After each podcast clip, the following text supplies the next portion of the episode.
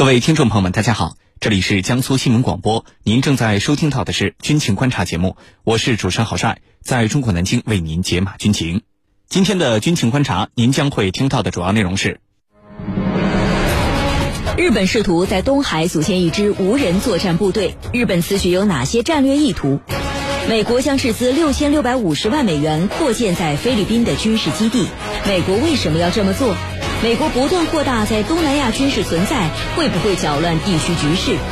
军情观察为您详细解读。今天节目之中，我们邀请到的两位军事评论员分别是军事专家陈汉平和军事专家袁周。军迷朋友们，大家好，我是陈汉平。军迷朋友们，大家好，我是袁周。首先来关注第一条军情热点。据《环球时报》报道，继部署长航时无人机用于监视东海之后，日本政府最近又决定在西南诸岛部署水下无人潜航器和无人水面舰艇，俨然准备在东海组建一支无人作战部队。日本防卫省将强化防卫能力归纳为了七个核心领域，而所谓的无人防卫能力就是其中之一。那么，日本的相关部署到底有哪些战略意图呢？接下来我们一起关注。袁教授，日本在无人作战还有无人装备这些领域，它的技术实力到底怎么样？有哪些新型的武器装备值得我们重点关注呢？好的，无人作战能力啊，是日本防卫省确定的自卫队的七大核心防卫能力之一，因此备受日本自卫队的重视。不过呢，目前日本自卫队无人装备数量并不多，质量也不高。比如说，它的无人机。日本自卫队呢，大概有一千多架无人机，呃，其中呢，进口的无人机主要是美制的大型侦察无人机全球鹰和小型侦察机扫描鹰，主要执行警戒监视和情报收集任务。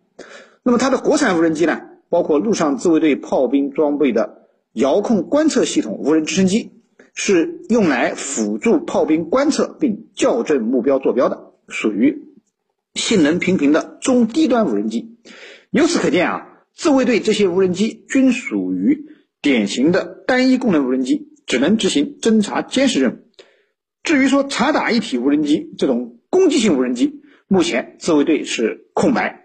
为了提升日本自卫队的无人装备技术水平，强化自卫队的无人作战能力，日本采取了引进为主、自研为辅的无人机装备发展策略。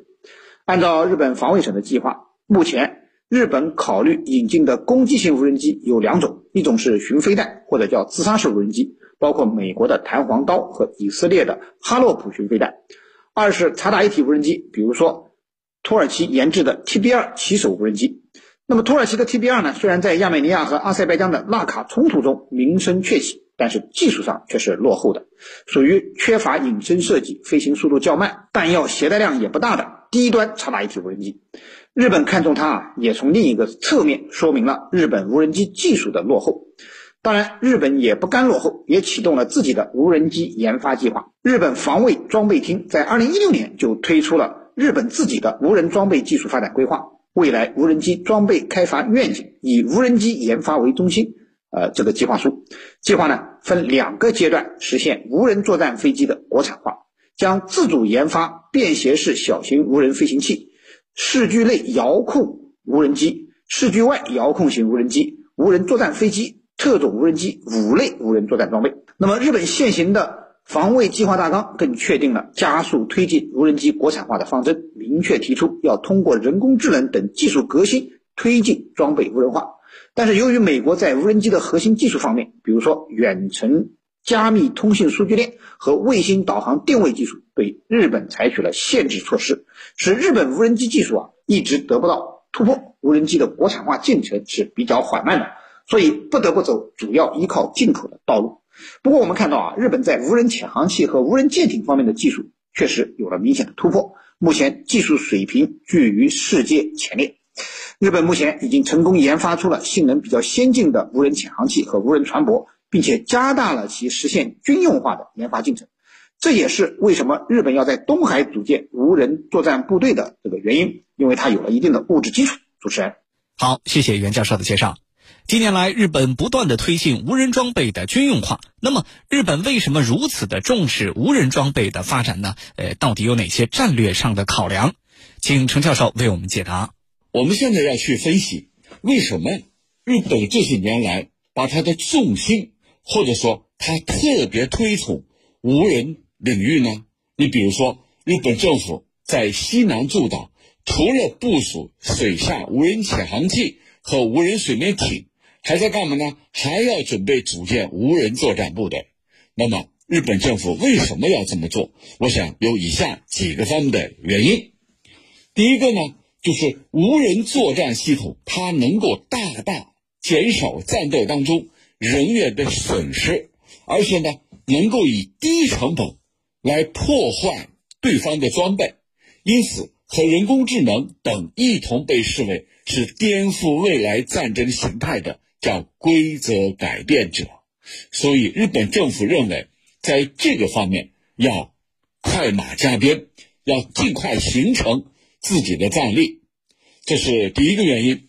第二个原因呢，日本自身他认为可以凭借自己先进的工业制造能力，在无人装备方面，日本认为它有着雄厚的技术积累。那么，在无人潜航器领域，此前呢已经投入了大概是数亿美元的研究费用。那么，这个方面的技术，日本自己认为。已经达到世界领先的水平。那么，如果说进一步推进日本的无人潜航器也好，无人水面舰艇也好，那么都可以用于实战。此前呢，这些都是用于民用领域，很少涉及到军用。但是现在，从可以说从二零一五年开始，从日本研发的水下滑翔机，它是属于典型的。无人潜航器，那么这样一来的话，对日本来说，它本身拥有这方面的技术优势。那么像这种无人潜航器，噪音小、成本低、航行距离远等等。再比如说，今年年初，日本改装的无人驾驶朱雀号集装箱船，成功的成为世界交通最繁忙水域的东京湾，它实现了。无人自主航行，这可是世界上首次尝试在来往的船只拥挤海域进行无人船只的自主作业。那在日本看来，它有这方面的技术优势，那么再进一步推进，就可以把它用于军事领域。这是第二个原因。第三个原因呢，在日本看来，攻击型无人机也好，无人艇也好，他们。还没有确定国际规则和伦理的范围，那么在没有确定规则之前，日本要抢先占领它的阵地，占领这个阵地之后，未来如果说要制定规则，那对日本来说，它就拥有了最大的话语权，谁使用谁发言，对吧？那么制定规则一定在未来可以限制其他。新加入的加入其中，所以在日本看来，现在还没有规则的情况之下，赶快把自己的无人领域尽快发展起来。一旦需要确定规则的话，那么我日本应该是有一席之地的，我会参与到规则的制定。而其他方面，你想加入进来，对遵守我制定的规则，这就是全球治理的一个很重要的方面。那么，对日本来说，未来要想真正成为一个大国，在这个方面是不可或缺的。而恰恰呢，日本拥有了这些先进的技术以及雄厚的工业基础，那么对他来说，恐怕是顺理成章的事情。那么，这是日本方面所进行的一个自我的认定。主持人，好，上半段的节目就是这样，稍事休息，军情观察马上回来。